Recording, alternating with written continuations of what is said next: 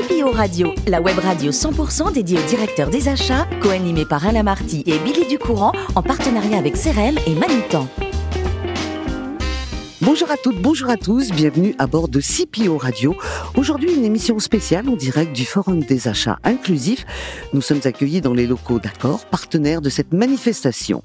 Découvrons comment les entreprises apportent leur contribution en réconciliant dans leurs activités l'économie et le social, en promouvant une approche plus inclusive dans leur façon d'opérer. Les achats inclusifs donnent un vrai sens social à l'entreprise. Pour en parler, c'est Caroline Tissot qui est avec moi. Bonjour Caroline. Bonjour. Merci d'être avec nous à ce micro. Et puis, comme vous êtes directrice générale des achats du groupe Accor, merci aussi de nous accueillir. Merci, je suis ravie d'avoir euh, tout le monde ce matin. J'étais ravie de la première session ce matin où on a pu échanger et j'étais ravie de voir l'engagement des différents CEO des entreprises qui pour moi est quelque chose d'assez énergisant. Absolument. Alors on va parler de l'engagement de votre entreprise, euh, cette politique euh, d'achat inclusif qui n'est absolument pas nouvelle pour Accor. On peut dire que c'est dans votre ADN. Ça fait combien de temps que, que bah, le groupe Accor existe depuis 50 ans.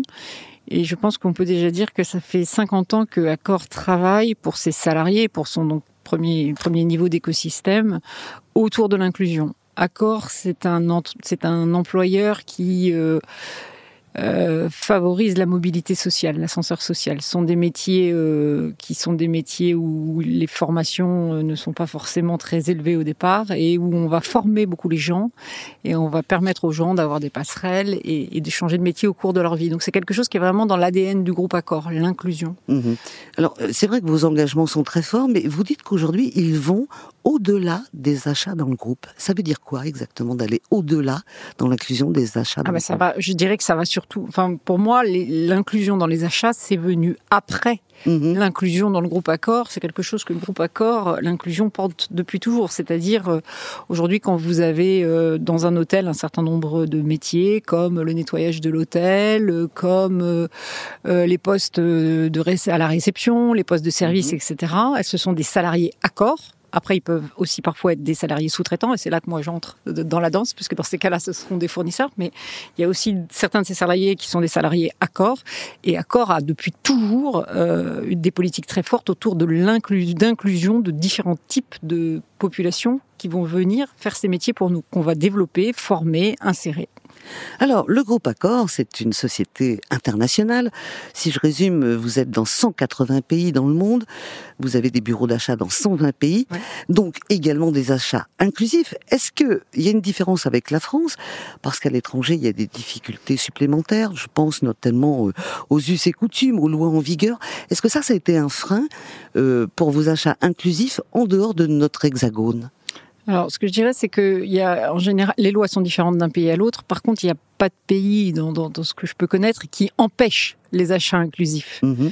Donc, à partir du moment où, au niveau d'un groupe, au niveau du siège, euh, et nous, on est une direction achat qui est très intégrée. C'est-à-dire que moi, je suis vraiment en, en ce qu'on appelle en direct report dans les 120 pays. C'est-à-dire que les gens me reportent, ils reportent pas au patron de pays. Donc, on est une direction des achats qui est très intégrée.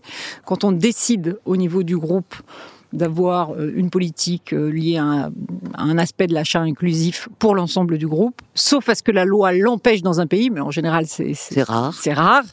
Il euh, n'y a pas de frein à ce qu'on développe. En fait, on va quand même aujourd'hui au-delà des lois.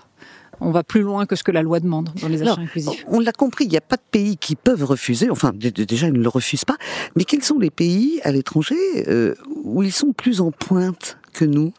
Alors, je sais pas s'ils sont je ne sais pas s'il y a des pays plus en pointe, mais ce qui est clair, c'est qu'il y a des sensibilités culturelles. Par exemple, si vous prenez euh, l'Amérique du Nord, hein, que ce soit mhm. le Canada ou les États-Unis, il y a énormément de programmes, d'ailleurs, qui sont euh, parfois euh, obligatoires de par la loi. C'est assez intéressant. Énormément de programmes autour d'avoir dans sa base fournisseur un minimum de fournisseurs issus de la diversité, un minimum de fournisseurs dont, dont les entreprises sont dirigées par des femmes de couleur, un minimum, un minimum, un minimum. Et donc ça, typiquement, là, si, pour prendre cet exemple, en Amérique du Nord, on va avoir des programmes extrêmement développés et déjà une base fournisseur extrêmement développée autour de cette notion de diversité ethnique, euh, culturelle, sexuelle. Mhm. Est-ce que vous pensez que ce sont des, des quotas ou que c'est vraiment très sincère et que ça va perdurer?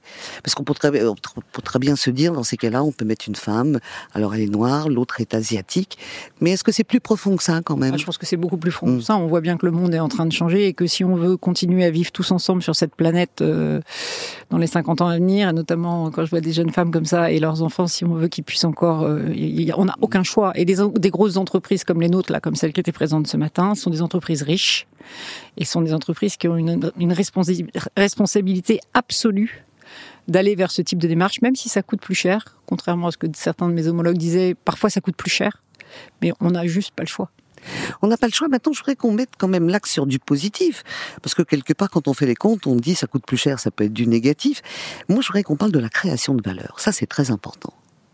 Ah ben moi, je suis persuadée que ça crée de la valeur beaucoup. D'ailleurs, quand j'avais préparé, on l'avait tourné autour de ça. Je pense que ça, ça crée de la valeur euh, auprès des clients, parce que nos clients finaux, c'est ce qu'ils nous demandent. Ils nous demandent euh, de que l'on soit capable de leur démontrer que ce que nous fabriquons, ce que nous leur vendons, ce que nous leur proposons euh, est responsable. Et donc, le fait d'acheter responsable rentre dans cette composante de proposer au client quelque chose de responsable. C'est la première chose. Donc déjà, par rapport au client, création de valeur. Demain, je le vois, on le voit dans, notamment dans les générations plus jeunes, certains de nos clients, on le voit sur les réseaux sociaux, ne nous choisissent et ne nous choisiront que parce qu'on sera capable, donc ils iront dans un hôtel Accor, un Ibis, un Novotel, etc., que parce qu'on sera capable de démontrer qu'on a des démarches responsables, que ce soit au sein d'Accor ou, ou, avec notre écosystème de fournisseurs. Donc première, première création de valeur. Deuxième création de valeur, moi qui me semble évidente en ce moment, c'est euh, la rétention et l'attraction des talents.